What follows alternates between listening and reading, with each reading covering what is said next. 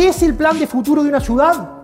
Simplemente es consensuar políticamente y desarrollar un plan de futuro de ciudad a través de la creación de una mesa de innovación conformada por las personas más visionarias e innovadoras del lugar, involucramiento del Estado local y los diferentes espacios políticos para definir los proyectos estratégicos, estratégicos a largo plazo, a largo plazo. Toda ciudad y con el liderazgo de cada uno de ustedes puede definir hacia dónde tiene que ir ese lugar en los próximos 10, 15 y 20 años.